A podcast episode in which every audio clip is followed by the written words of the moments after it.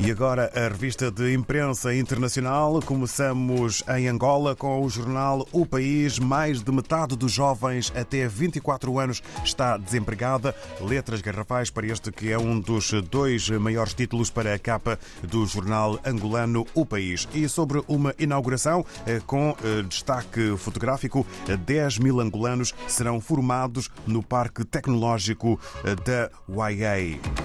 É mais um assunto a fazer manchete na capa do jornal O País em Angola. Avançamos para Cabo Verde. Segundo a agência Infopress, o Presidente da República pede interlocução produtiva entre Governo e Câmara da Praia para se garantir maior inclusão social. E Olavo Correia, Vice-Primeiro-Ministro, afirma que Cabo Verde tem soluções tecnológicas para ultrapassar desafios da segurança cibernética.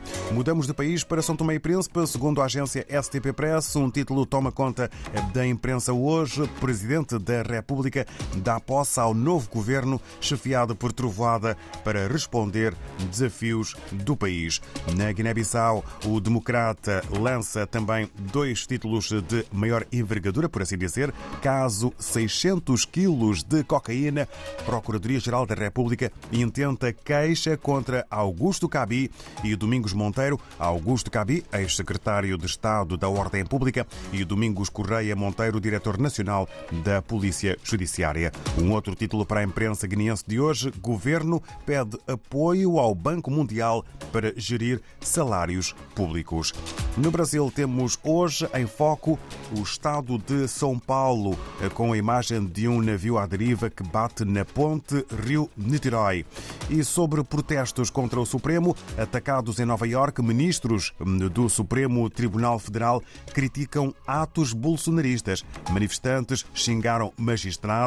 Segurança foi reforçada. Há também na capa do eh, jornal eh, O Estado de São Paulo uma eh, caricatura que tem a ver com seis jogadores que representam o campeão Palmeiras na seleção. São mais, mas em foco estão seis. Regressamos, entretanto, à África.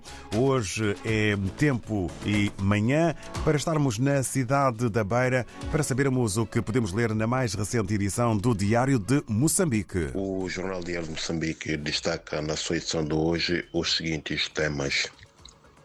A automotora da empresa Caminhos de Ferro de Moçambique conecta desde ontem as cidades da Beira e Dondo numa perspectiva de melhorar eh, o transporte de passageiros. Uh, e também temos em, destaque a província de Sofala, que vai produzir mais de 3 milhões de toneladas de produtos diversos na presente campanha agrária. Uh, na cidade da Beira, uh, alunos da sexta e sétima classes manifestam-se confiantes na aprovação uh, durante os exames da primeira época iniciados ontem. Iniciados ontem. Uh, temos também em destaque a reabilitação de estradas que dinamiza a integração de mercados rurais nas províncias de Nampula e Zambésia.